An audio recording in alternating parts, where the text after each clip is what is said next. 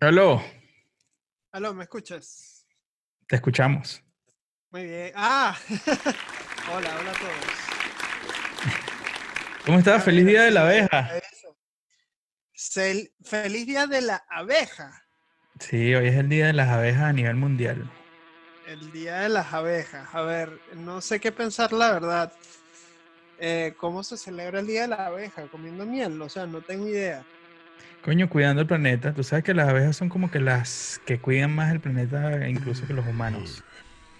La verdad, no sabía nada de eso. ¿Me, me puedes contar más, por favor? Pues sí, tú no sabes que las abejas son las que se encargan de polinizar todas las demás plantas. Son, son el conducto del sexo de las plantas. Por eso hay Ah, plantas en el planeta. Es cierto. Porque eh, le quitan el polen y se lo dan a otro. Es como un cartero, ¿no? Es como Es como el cartero que lleva el semen al óvulo de la planta. Exactamente. la cigüeña, men. Es la, cigüeña de la, de- del De la planeta Tierra. planta. Para todos los niños que nos escuchen. Por eso es que enseñan que la abejita lleva el polen a la otra planta y así nacen los bebés. Así pues. Claro, porque es más fácil que explicar lo que realmente está sucediendo. Y un niño puede ir a internet y averiguar eso y dice, ah, sí, mira, así es que vienen los bebés. Que, mira, mamá, y cuando mi papá te estaba polinizando. Nada más haciendo las arepas y que yo, ¿Qué?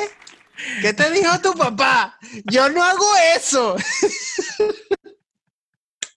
Mira, Osvaldo, se ven acá. Coño, Oye, es que yo sabía. ¿Sabes qué? A, los vegetarianos, a, a los vegetarianos y a los veganos le están atribuyendo que están acabando con las abejas. ¿Sabías tú también esa vaina? A ¿Sabes por los, qué? a los vege- vegetarianos y a los veganos. Sí, porque comen demasiada o toman demasiada leche de almendras y para poder ayudar a que haya más árboles de almendras y toda esta vaina, estresan a las abejas para que polinicen, o sea, las hacen trabajar de más ¿Qué? y las hechas se mueren de tanto trabajar. Entonces, ellas, eh, los, veja- los veganos y los vegetarianos le están haciendo más daño al planeta de lo que creen. Claro, porque ajá, de hecho a las abejas, ah, Dios mío, no sabía. ¿Y co- ¿Cómo es eso que hay un proceso de esclavitud y, y es legal y la gente no se ha enterado?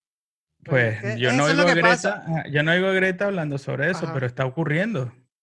Greta, Es que eso es, es, es la cuestión de que, ¿cómo es? La, la fuerza no doble moral. desaparece. La fuerza no, no desaparece, sino que se transforma, la energía. la Entonces, energía. acá abolimos la esclavitud de, lo- de los negros, pero entonces seguimos esclavizando abejas. Es que tenemos que te- esclavizar algo porque si no, Si no, no estamos bien. El- el- Aquí el, el Claro. único problema es la humanidad, brother. claro, No hay, no hay otra. quiere esclavizar y ser esclavo. Por eso lo que quería hacer Hitler, lo que quería hacer Hitler desde un inicio, no era acabar con toda la humanidad, sino que darle un, un receso. Claro, porque, o sea, di lo que tú quieras de Hitler, pero Sí, la verdad. Bienvenidos a nuestro podcast. eh, lo, lo, lo SIS. Somos la- seguramente, seguramente si, si- si Hitler llevaba a cabo su, su, su plan fantástico, porque en su cabeza me imagino que Claro. era fantástico y para muchos. eh, Claro, me no imagino que de, de, de eso se trata este episodio. ¿Qué pasaría si Hitler hubiese ganado? el primer episodio, o sea, el piloto. Yo no estaría acá, yo estaría eh, que sí, no sé, Mierda, tú, tú estarías diciéndome Bélgica ahorita. negro a mí. Sí, totalmente. O estaría que quemándote, sí. porque tú tienes pinta de Ajá. judío. Tú tienes pinta de ser la ¿verdad? clase judía de echar a llave. Coño, una huevona, marica. Imagínate pertenecer a semejante facción. Yo soy de la orden judía de Charayay. ¡Qué mierda! Y a pesar, y a pesar de que fuimos vecinos, este, yo sería un, un neonazi, pues. Y estaría Claro. buscándote. Verga, qué bolas, ¿no? Bueno, y, creo, bueno, no sé, que eh, es que quiero, quiero cambiar un poco de tema porque la imagen... sí, puede ser un poco ortodoxa. Sí, sorry, pero bueno, Sí. Hitler no tuvo éxito No, y, pero bueno, y aquí estamos en Perú. Menos mal, menos mal. Charayay le da las gracias a Hitler por fracasar. Lindo Charallave, municipio Cristóbal Rojas. El- eh, es muy bien. Municipio Cristóbal Rojas, coño, ahí. La tierra que nos vio crecer, que nos vio nacer. Totalmente. es que ese es el, ese es el viaje del héroe de, de la gente que nace en Charallave. Uno nace y uno dice, tengo una misión en esta vida y es salir de aquí. Y claro, y, y la prime- el primer lugar donde vas es Caracas. Y ves Caracas como que, Claro. ¡wow! Sí. Esta es la capital. Esta sí. es la, la tierra prometida. Si trabajas mucho, mucho, mucho, puedes llegar a vivir aquí. Bueno, a Claro. los alrededores. La, la- la leyenda era cierta, la, la profecía. Sí, sí, sí. Si trabajabas mucho, mucho, mucho, podrías vivir allá. Pero en fin. Claro. Ale, ¿cómo estás? ¿Qué es de tu vida? ¿Cómo te trata la cuarentena? Coño, a mí, yo he cambiado bastante como persona. Yo cada vez Eh, que te veo, tú has cambiado. Sí, es, ¿no? Ya Sí, dentro de un año y que call me Caitlyn.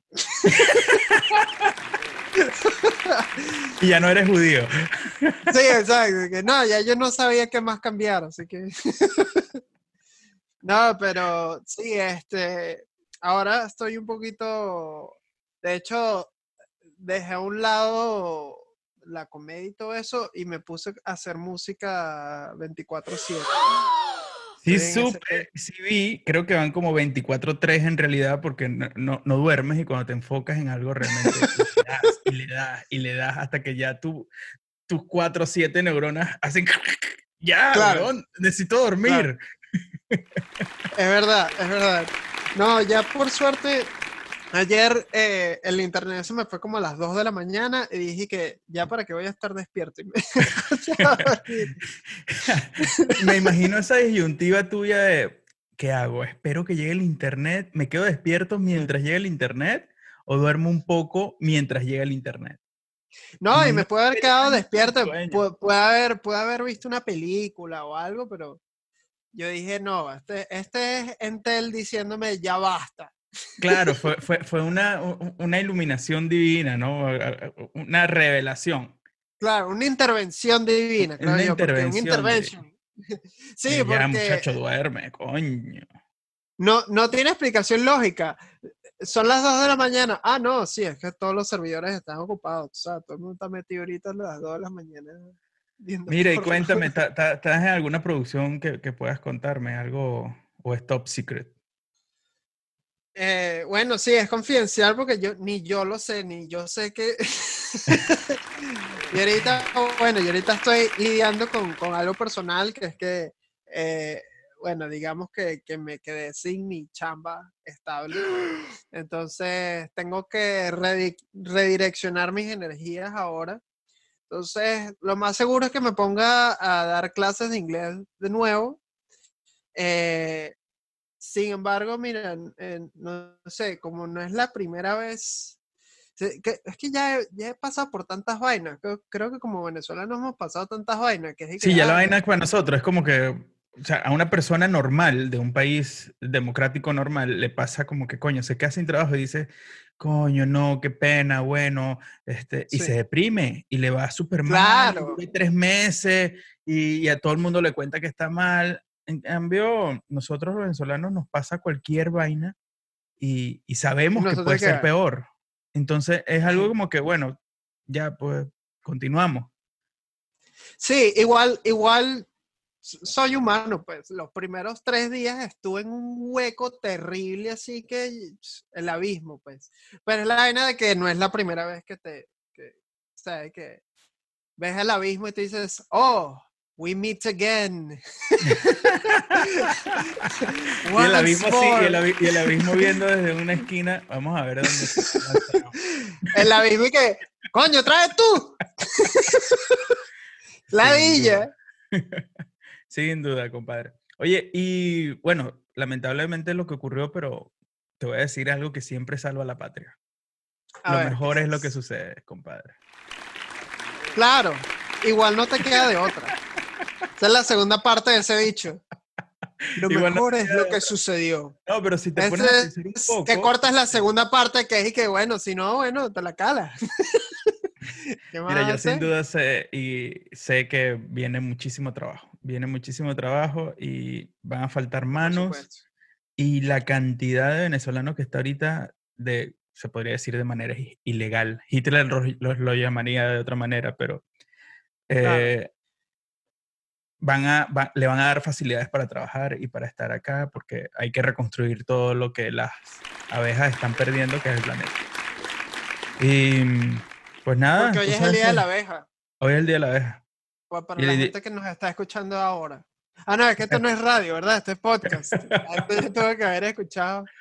Bueno, sí, Sí. perdón.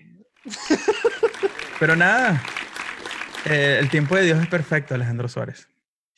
Así es, y todo, eh, todo pasa por una razón. Marico, yo odio esa frase. Todo pasa por una razón. Sí, obvio. Por eso pasan las cosas, por- por- por algo, porque pasan. Por eso pasó.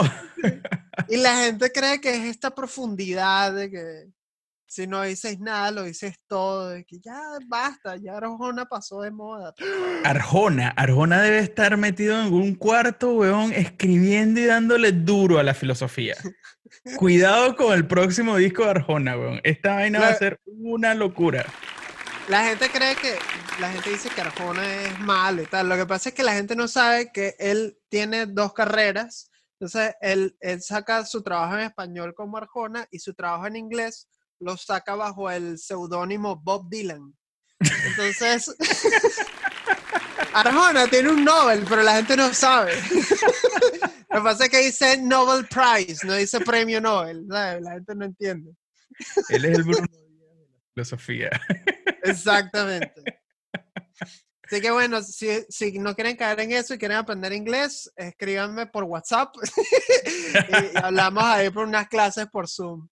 Oye, pero creo, creo que entonces es el momento y el tiempo para que hagas algo con, con, con alguna página web y empezar a dar clases personalizadas, no sé, algo. Es el momento Sí, de... al- algo, ah, por ahí, por ahí van los tiros, porque ya de por sí, cuan- cuando, estoy en esta situación, y para la gente que nos escucha que de repente está en la misma situación que yo, no sé hasta qué punto yo pueda eh, servir como referencia de la verdad, pero mi verdad es que, bueno, yo tengo que ser sincero conmigo mismo, entonces eh, ya cuando estoy en esta situación de que no tengo trabajo, etcétera, digo, ¿cuál es mi, mi talento más eh, pulido, digamos? Y es el inglés. Entonces, eh, dar clases Exacto, es un reto. vale. Dar, dar clases es un, es un reto, eh, de, independientemente del- de, cualquier alumno. Si tienes un alumno que, que es muy bueno, casi no trabajas. Es un placer trabajar cuando el alumno es muy bueno porque Pero me imagino también que cuando el alumno es malo es como un reto para ti, dices como que coño, voy a ayudar a este brother porque de verdad lo necesita, porque es el CEO de tal vaina, pero el tipo es un timoto cuica como, como yo, pues, a mí no me gusta mucho el inglés y lo machuco y hay- hay- hay- sí, porque también depende de cómo tú eh, lo afrontes. De, de hecho, si el alumno tiene más problemas para aprender, de hecho hace tu trabajo más significativo, porque si logras eh, que esa persona realmente adquiera un proceso de aprendizaje eficiente, eh, hiciste bien tu trabajo. De hecho, es tu, tu labor como profesor y es una labor bien difícil que lamentablemente mucha gente no quiere hacer porque eh, culturalmente no es una profesión que pague bien. No, aparte la que da clase enseñar, tiene que hacer otra. Aparte, cosa, a, a nadie le gusta enseñar. Yo conozco profesores que empiezan con todo el ánimo y las ganas del mundo. Ese es el ritmo natural. Ah, y Cuando, cuando empiezas le van dices, chupando la energía y se va desgastando y se da cuenta Claro. que mierda, si yo soñaba con hacer esto, ah, bueno, cuidado. Claro, con- es como, igual, pero igual pasa con todo. Y- Yo creo que en todos los trabajos uno empieza eh, con esa energía como que sientes que vas a cambiar el mundo. Y en cierto modo Coño. lo, lo estás haciendo, estás cambiando tu, tu mundo, pues, ¿no? El mundo para ti. En base, casi todo lo que hacemos es por nosotros mismos, hasta que, bueno, tenemos hijos y entonces ya empezamos a, a eh, sacar nuestro ego de la ecuación, entonces ya mis hijos... No, yo creo que el ego se pone mucho más grande, se agranda totalmente el ego, porque no puedes Bueno, eh, quedar indefenso ante tus hijos, ante tu esposa, ante tus padres. O sea, es una situación bien complicada ahí, eh, lo del ego. Pero en fin, te entiendo sí, bueno, totalmente. bueno, te- te- te, eh, te- te doy ese punto porque tú eres papá, yo no, pues yo lo sé, yo estoy hablando de un punto de vista hipotético, pero creo que, que cuando tienes hijos eres menos egoísta, que es justamente... sin duda. Y, y llega a ocurrir algún fenómeno bien extraño que em- ves a todos los niños como, como tus hijos. Entonces, Sí. tienes una, una empatía y una compasión mucho más grande. Mira, Claro. Ale, este, ya cambiando el tema, porque nos fuimos por el lado filosófico y a Hitler no le gusta esa vaina. ¿Sabes que tampoco le gustaba a Hitler? Los judíos. Sí. Porque eran dueños de ATT. Hablando de ATT, ajá. Chamo, por fin, por fin Intercable pasa a ser la número uno de Venezuela. Ah, sí, ¿qué fue lo que pasó? DirecTV se fue, ¿no? DirecTV cerró la tiendita en Venezuela porque lo presionaron y ellos no hacen tratos con terroristas. Ajá, se fueron y que la gente que tenía DirecTV Se quedó sin cable, Ya que- pues. se quedó ya. A desarmar el ventilador y a de- montar su ranchito y a, a ver su, su vaina en televisión aérea. A pesar de que tenemos un, un satélite, el satélite de Simón Bolívar no, no va a poder hacer abso- absolutamente nada. Eh, Mi amor, ya monté la parabólica, ¿se ve? Sí, ahí se ve, te ves. Voy a quemar esta mierda. La parabólica no sirve. Te sale TVs en inglés. Oye, Ale, eh, volviendo un poco al tema de lo de la música, tengo varios amigos incógnitos por ahí o anónimos que han vendido su música y les ha ido bien. Incluso producen para algunos DJ famosos. ¿Tú estás intentando meterte por ese lado o, o- o qué estás queriendo hacer? Bueno, yo ahorita, eh, co- como yo te conté alguna vez, eh, yo más joven me dedicaba a prácticamente eso, pues a hacer canciones para DJs. ¿Más joven para cuándo? O sea, tú cuando tenías 10 años, Alejandro, porque tienes como 22. Eh, hace, Dios mío, hace como, ven, hace como no- ocho años, no, menos. eh, hace como seis años, creo, cuando tenía como 19, más o menos. eh, yo hacía eh, canciones y tal, y las lanzaba por internet con una disquera de, de, ma- de- de Francia, la verdad. El, el tipo es marroquí, pero vivía en Francia. Nada, pues le- las canciones por alguna razón se hacían populares en Rusia. Y con eso hizo plata. Claro, de donde son tu- tus seguidores de, de Instagram. Sí. Ellos esa gente, esa gente les esa gusta, a esa gente le gusta lo latino. Eso es algo, no, Claro. Tú quieres triunfar, anda para Rusia. Más nada. Anda para Rusia. Y bueno, nada, con, justamente con esa plata fue que me pude venir a, a Perú, para la gente que no lo sepan. Eh, y sí, para que tú veas el, el nivel. Y entonces, claro, yo, yo hacía música y me dedicaba a producir música. eh, pero el mundo de los DJs y esa vaina, como que la verdad no me gustaba. Pues. Eh, fui a tocar a lugares y primero la gente no quería escuchar mi música, creo yo. O sea, la gente pone un DJ para que ponga Pitbull, para que la época, ¿no? Entonces, para que ponga Pitbull, para que ponga I Got a Feeling de, de Black Eyed Peas, para que o sea, el- el Entonces, DJ ¿para qué? es un Entonces, ¿qué otra, qué, qué otra cosa podría ser un DJ, Alejandro? No entiendo.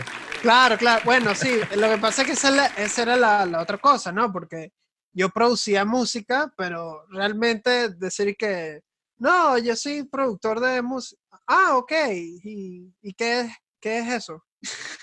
que bueno, yo hago la música y tal. Y que, ah, ¿y qué música hace? "Ah, bueno, hago música electrónica. Ah, eres DJ. No, o sea, No. y, y para, para, para evitar toda esa conversación, uno simplemente como que, "Ah, sí, soy DJ, ajá. Sí, dale. y ya, Nada porque era simplemente más, más, más fácil. Nada cuesta Pero es, hacer. es un insulto, pues. Totalmente. Es un totalmente. insulto porque eh, el DJ simplemente usa pistas, pues. Entonces, el, el productor hace todo, cada pequeño elemento y eh, eso creo que como la gente no sabe y la gente no tiene que saber tampoco. Entonces, eh, No, pero, la gente que consume ese tipo de música sí lo sabe. Por ejemplo, yo sé que Norman Cook, que es Fatboy Slim, soy fan de Fatboy Slim, es un DJ productor. Incluso hace música en vivo, la hace en vivo. O sea, Claro. ya sabe que viene, que no viene, que va y tiene su pad y empieza a hacer su música. Y cada Claro. concierto es totalmente distinto, no es una vaina como ir a, a- a una discoteca y saber que el DJ tal, y después a mí me pasaba Claro. muchísimo que llegaba a una discoteca y sabía qué, qué música venía después, o qué canción, o qué género, mira, y, y decía, mira, ya va a poner guaco, y pum, lanzaba una de guaco. Eh, sin duda, sin duda. Ah, Tomorrowland, ¿te imaginas? Pues, pues suecas así con la, con la caipiriña, con la con el Cosmopolitan. Ah, no, bueno, que esa vaina lo que hace es que. Disculpa, ¿tienes, ¿tienes alguna bebida? Sí, tenemos Gatorade con hongos alucinógenos. Sí, va, dame dos. Oye, alucinógeno. Me vi un programa en Netflix que se llama, un documental que se llama Have a Good Trip, me parece. A Good Trip. Me lo recomendaron, me lo recomendaron. Mira, como dicen acá, alucinante. Porque te Puta, explica, alucina. Te explica desde una perspectiva, uno que los que te cuentan la historia son actores, cantantes famosos. Dos, sí, que te cuentan la vaina como si estás dentro del viaje. Dice, nunca veas un espejo. Entonces muestran qué pasaría si ves un espejo cuando tienes LCD, muestran el, el mal viaje, muestran el buen viaje, muestran que si lo haces después de 100 veces te puedes quedar loco, eh, muestran a las personas, o sea, Mierda. yo todavía no sé si es un documental o un, o un comercial para que la gente tome LCD, porque a mí no me gustan mucho las drogas, pero yo quedé con ganas de comprarme un LCD y probarlo ahorita en la casa. Te lo juro. Eh, el, el disléxico, el, el tipo que no, que no. Que sí, yo me gasté mis AFP, un LSD para la casa. Porque Steve Jobs lo hacía. Sí, no, alucinante. ¿Tú sabes quién más lo hacía? Sting. Sting lo hacía y hacía mejores música. Y yo, ok. Llega, llega, llegas a, a Iraoka o a Curazao, que mira, tú tienes esos LSD alucinógenos de 50 pulgadas, por favor. Mire, ¿cómo coño me pongo yo esta, esta vaina en la lengua? esto como lo pico yo en pedacitos. ¿En la caja o lo que va adentro? claro, claro. Bueno, me imagino que lo pico en cuatro para toda la familia, ¿no? Pero es increíble. O sea, te- prácticamente es como una venta. Brother, el que presenta el programa es Deepak Chopra. Y, y Deepak Chopra dice que lo ha consumido un montón de veces. Un brother que la gente le compra los libros para que arregle su vida. Y el brother anda por otro lado comi- comiéndose hongos y LCD. Te cuadra que eh, compras un libro de Deepak de, para arreglar tu vida y cuando lo abres es una bolsa de hongo. Así es como que. Toma, ya no quiero hablar más. Esto es lo que va a solucionar tu vida. sí. Índice. Página 2. Índica. Un chiste para los marihuaneros que nos escuchen.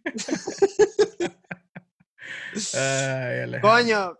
Tienes que este, verlo.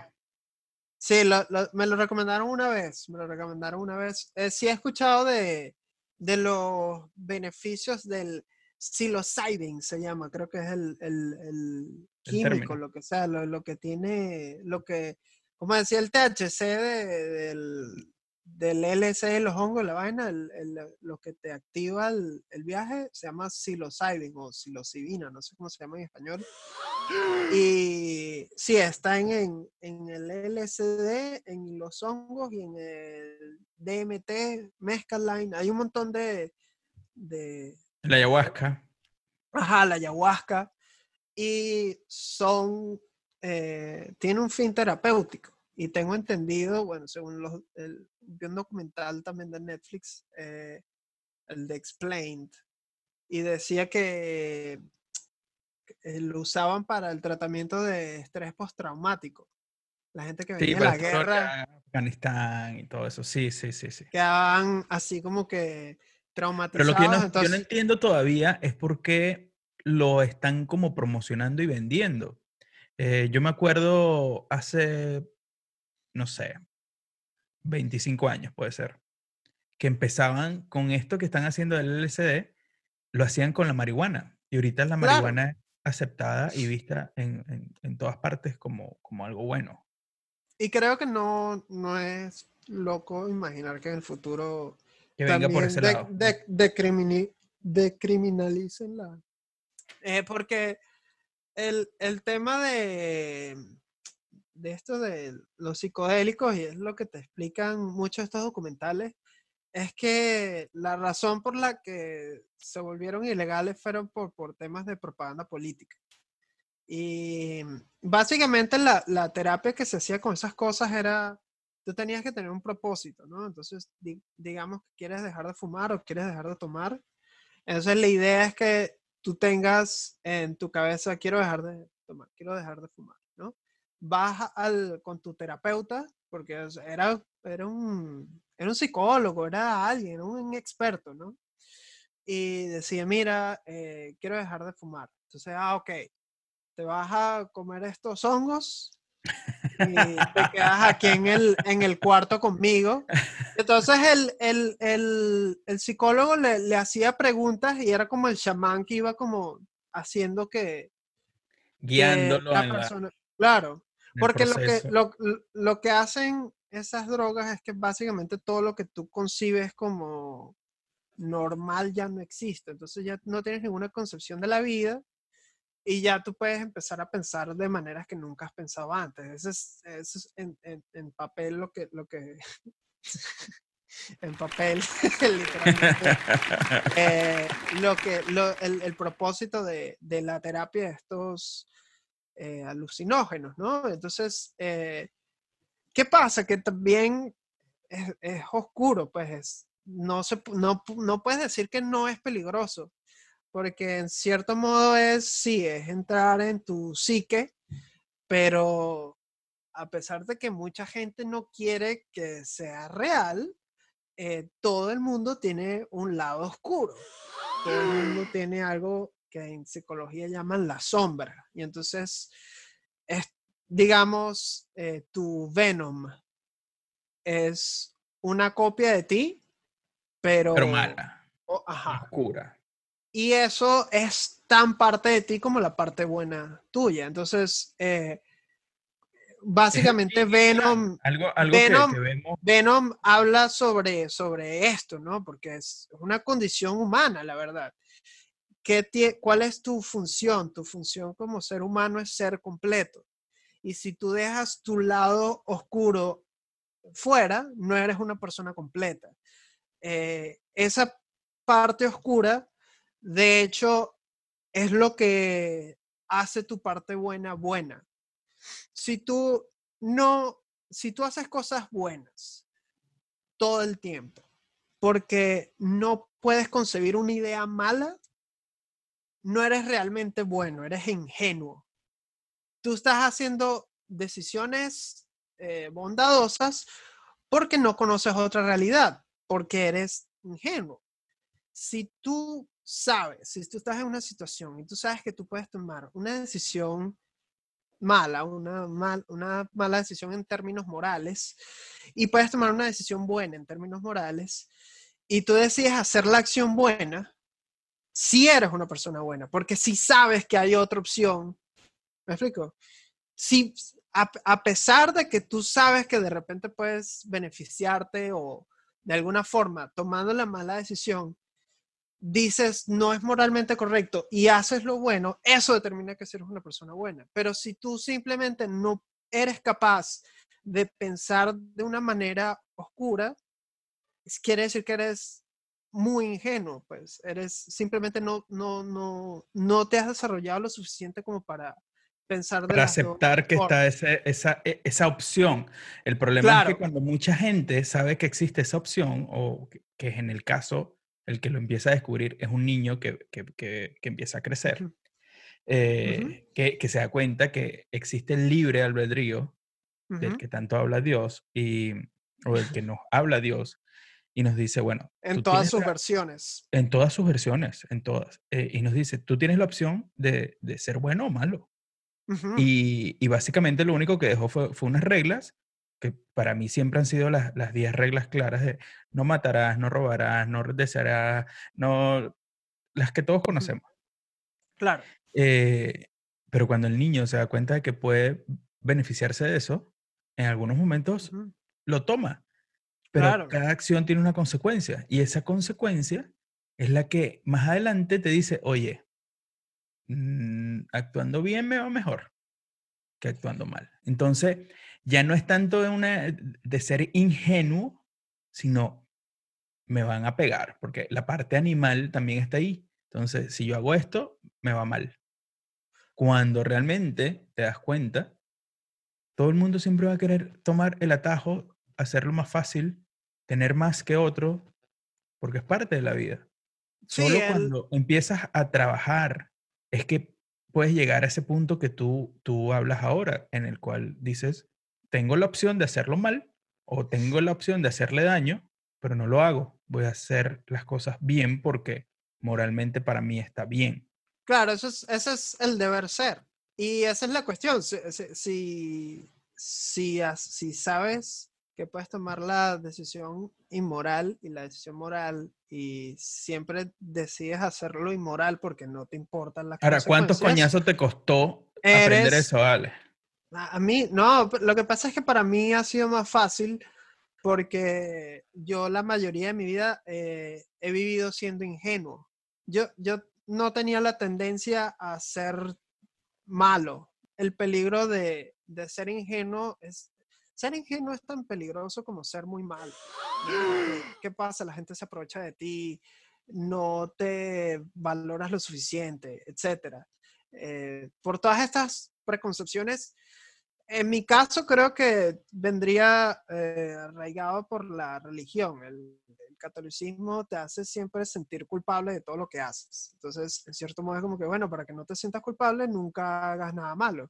¿Qué pasa? Que después tú te empiezas a dar cuenta que el mundo es hostil. Cuando, cuando tú por fin internalizas que cualquier cosa que pienses, por más correcta que sea, si lo llevas muy lejos, está mal.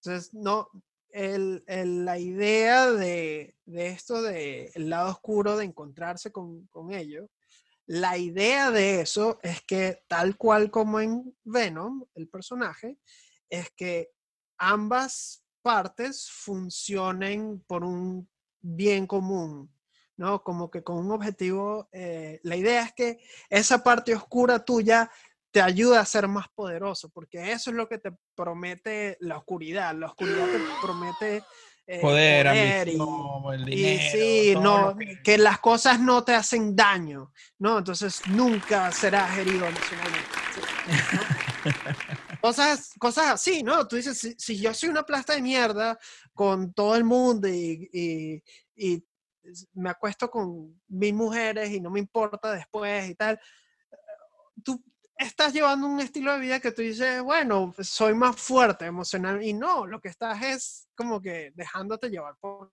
la oscuridad. Pero ¿qué pasa? Si, si no haces Pero eso lo no haces cuenta. hasta, pero eso lo haces hasta, hasta el punto o hasta donde te das cuenta que le estás haciendo daño a muchísimas Ajá. personas. Ajá, es que ese es el momento que, que, ese es el momento crucial. Ahí es cuando te das cuenta. Y el hecho de que ya lo has hecho, te das cuenta que dejaste un, un rastro de daño. Y ahí viene la básicamente culpa, también y la- ahí viene la culpa que no viene acompañada de la religión y es una culpa eh, eh, consciente que es peor porque te empiezas a real. cuestionar y te empiezas a, eh, empiezas a pensar, yo hice esto, Ujú. esto y esto y a mí solo me hicieron ni la mitad de lo que yo hice y cómo me siento. ¿Cómo se sintieron? Es Eso horrible. Y esa culpa es terrible. Esa, esa es una culpa consciente.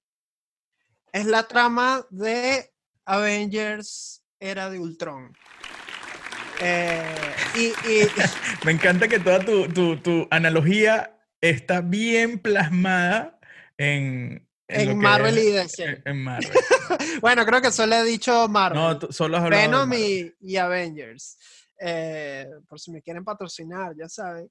No, pero es que eso es, eh, po- por, eso es que estas historias resuenan y se hacen eh, famosas, porque tú estás hablando de un tema más grande que la historia.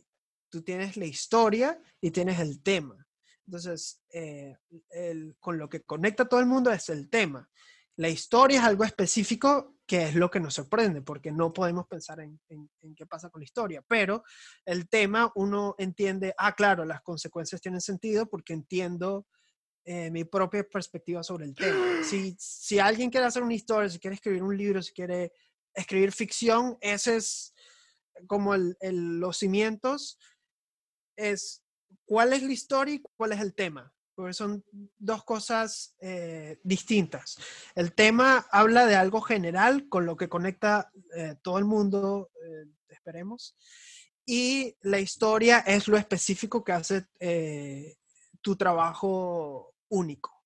Es como de Entonces- forma y de fondo. Ajá, de forma y de fondo. Entonces, eso es storytelling en, en su más, eh, sim- es lo más simplificado posible Claro. y aplica todo. Es, es no solo las películas, son los libros de ficción. En mi caso era el stand-up. Entonces, siempre eh, cuando yo hacía un chiste de stand-up era algo, algo iniciaba la chispa, ¿no?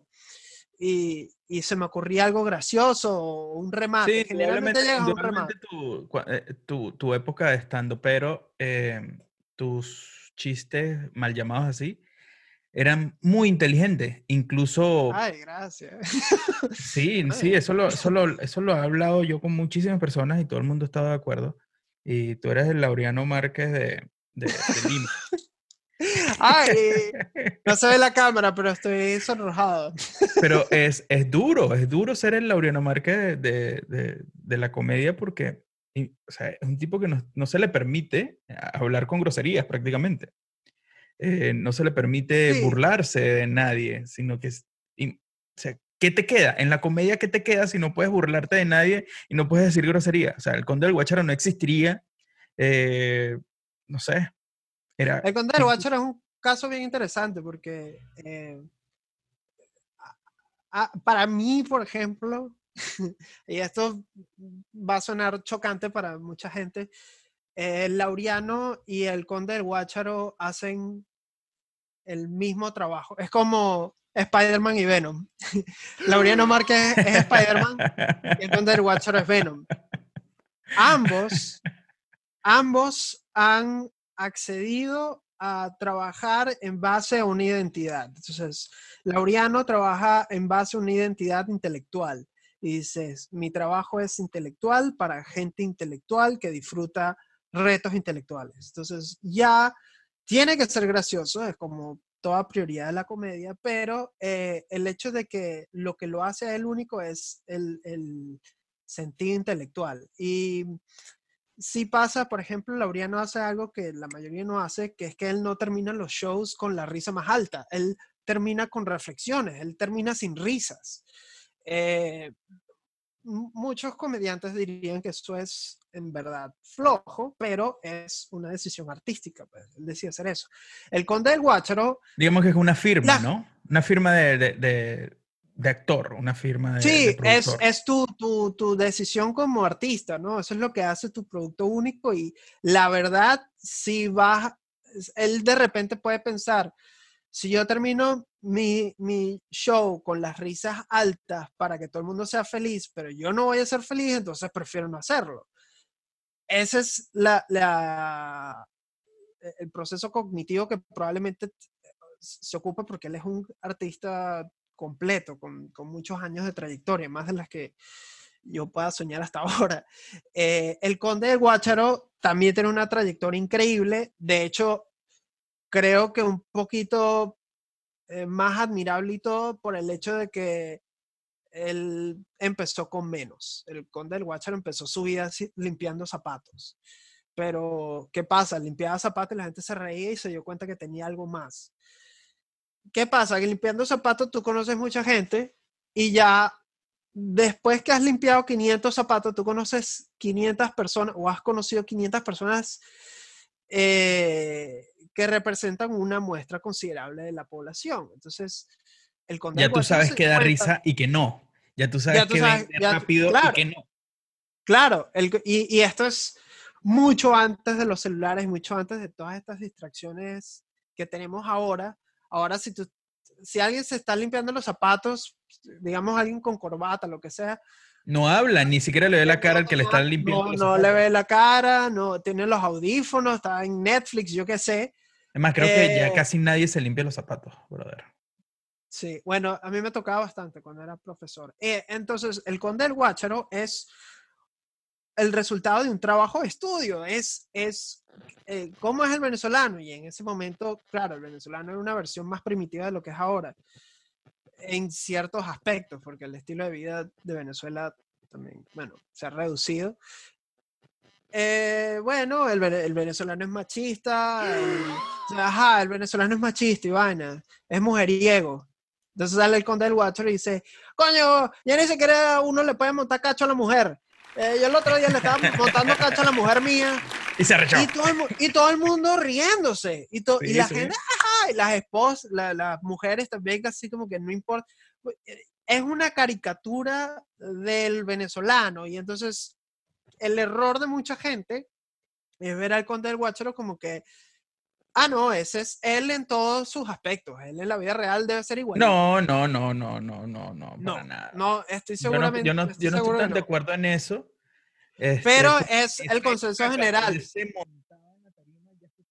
Él era un comediante y que iba a hacerte reír uh -huh. y que se llamaba Er Conde de Guácharo. Claro. Entonces, claro. Él, él, él, se llama Benjamín Rauseo y yo tengo, tuve la oportunidad de conocerlo una vez. Bueno, yo trabajé en el aeropuerto privado de Caracas y lo conozco y yo digo, lo primero que, que, pasa cuando lo conoces es como que, ok, hazme reír.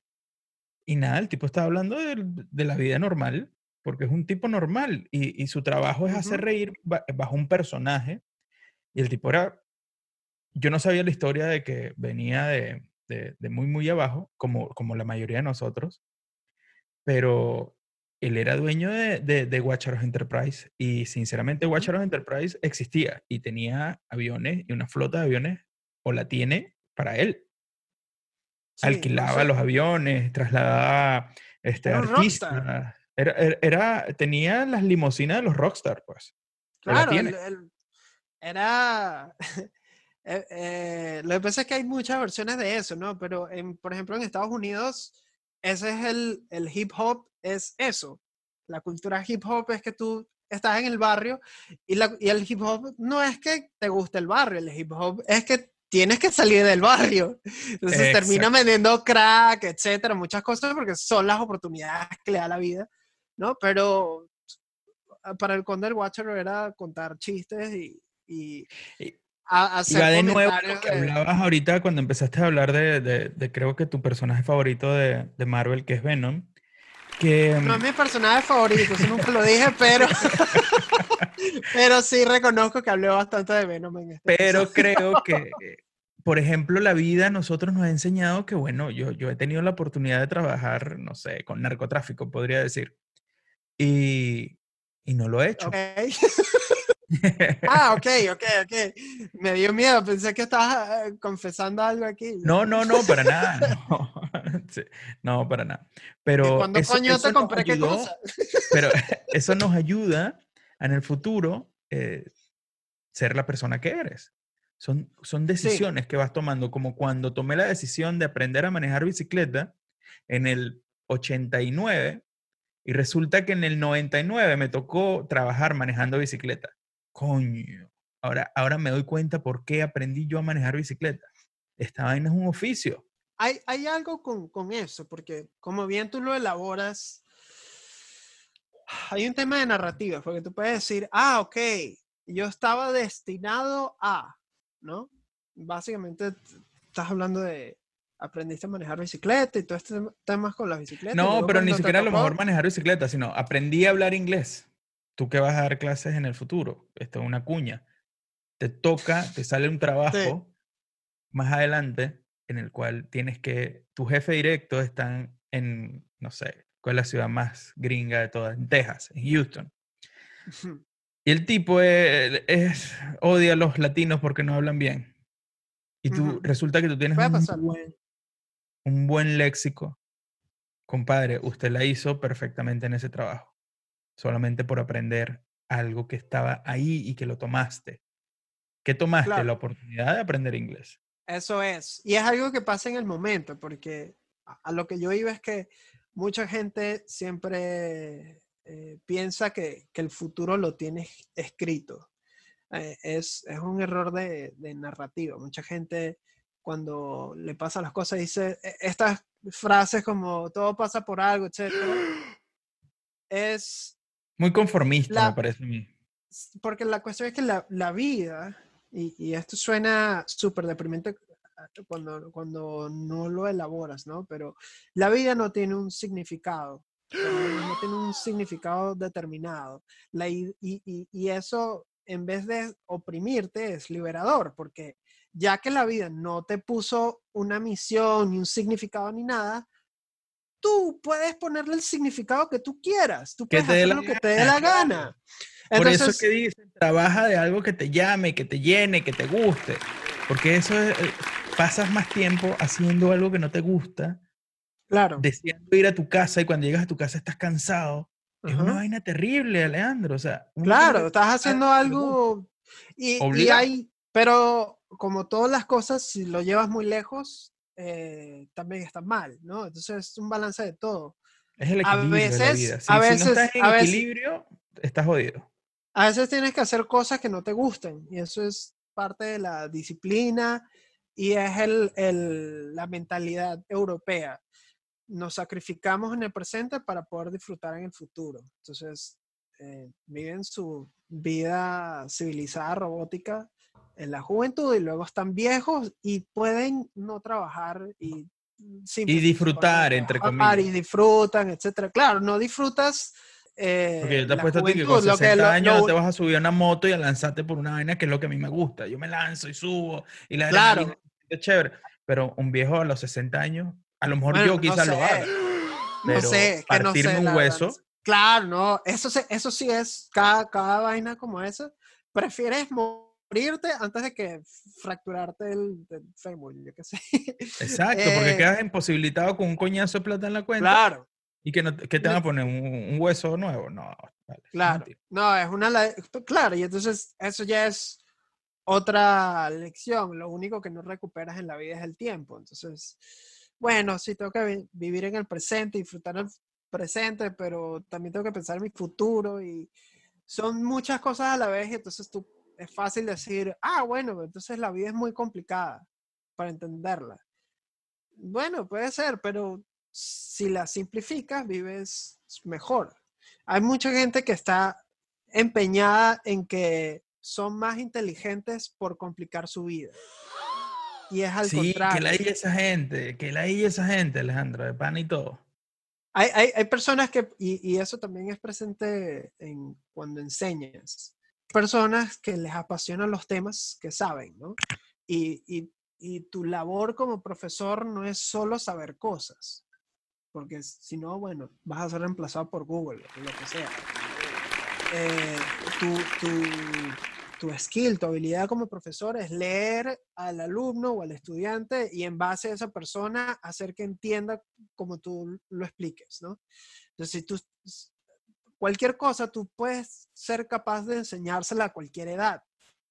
Obviamente, si le vas a enseñar física cuántica a un niño y a un adulto, claro, claro, y el, el- el adulto eh, va a tener una comprensión más clara, de repente más completa. Y estoy seguro Pero que, si tú- se lo, que, que si te buscas la manera de, de- de enseñarlo, lo enseñas. Y, Claro, si, te- si, es un, si es un niño de 5 años, entonces, si realmente entiendes lo que enseñas, eres capaz de enseñar por lo menos una, una versión bien básica, porque no tienes que Mira, enseñarle es que ese, todo. ese, era, era- ese era un principio. Yo, yo fui un desarrollador de negocio mucho tiempo en, en la industria del petróleo y me tocaba hablar con, con muchas personas vendiéndole un producto X, Y, Z que ni siquiera yo había visto, pero sí había leído y sí lo había, prácticamente había leído y sabía toda la teoría. Y a la persona que yo se le iba a enseñar, esa persona no sabía nada, no sabía ni cómo funcionaba. Entonces eso me da a mí un poder sobre la otra persona, de que, mira, el que, el que sabe soy yo y yo voy a tratar de transmitirte a ti que Claro, aprendas absolutamente todo de manera que termines comprándomelo, porque yo claro. estoy seguro que funciona. No soy como estas personas que venden que si Herbalife o eh, que para mí es, es algo muy piramidal y no tengo nada en contra de eso, pero su estilo de venta es muy agresivo y terminas metiéndote casi que en, en- en la cabeza a la persona para poderle vender algo en lo cual ni ellos creen, que es como Claro. vender agua. Entonces, prefiero vender agua a vender una vaina que supuestamente me va a ayudar y me va Ah, eh, De, de vuelta a la decisión moral y la decisión. Lo haces, no lo hace porque sabes que es inmoral y, y no, te va, no te vas a sentir bien haciéndolo. Total. Pero en, en teoría se supone que funciona y te debería dar dinero. Es la cuestión de que la necesidad de estar bien contigo es más grande que, que tu ambición de, de tener dinero fácil, digamos. Pero cuesta, cuesta, cuesta llegar a esa, a esa Claro, y eso, decisión. y como cuesta tomar esa decisión, es lo que la hace significativa. Si la, si la vida fuera fácil, todo el mundo lo hiciera. Si ser famoso fuera fácil, todo el mundo si será famoso. Si ser talento. Hay, hay, o sea, es, es- estoy tratando, creo que ¿Qué prefieres ser tú? ¿Qué prefieres tú? ¿Ser famoso o ser talentoso? Creo que ser talentoso, porque si, si soy talentoso tengo, tengo la verdadera oportunidad de, de hacer algo significativo. Hay mucha gente que es, hay, hay, algo, hay, hay gente que es hiper talentosa y nunca se hace famosa. Al igual que hay gente que se hace famosa y no tiene ningún talento. No tiene nada, tiene cero talento. Total. Y es la cuestión de que eh, lo que realmente perdura es el talento. Y al final, el significado de tu vida, si tú crees que el significado de tu vida es ser famoso, es porque tú decidiste que ese es el significado de tu vida. Pero no tienes que ser famoso. Tú dices, Bueno. no, bueno, tengo que ser famoso porque soy un artista. Bueno, entonces si eres un artista, tu, tus, tu objetivo es hacer arte. Pero que, no, pero es que los demás van a decir que soy un fracasado si no me va bien. Ajá, ¿y tú estás haciendo esto por ellos o por ti? Qué buena es frase. Yo creo que- yo creo que con esa reflexión deberíamos irnos en este momento y haciendo, haciendo uso de la estrategia de Laureano Márquez. Porque cualquier Gracias, cosa que yo vaya a decir en este momento va a sonar totalmente estúpida. Como Así es, habla de Venom. bueno, antes de que caguemos el final, que ya lo hicimos, creo. Eh, sí, llevamos 55 minutos, creo, hablando. Es suficiente, creo. Suficiente, dejamos Muchas- algo de edición muchas- y Muchas gracias a, a todas las personas que nos escuchan. Recuerden, cualquier decisión que vayan a tomar en la vida,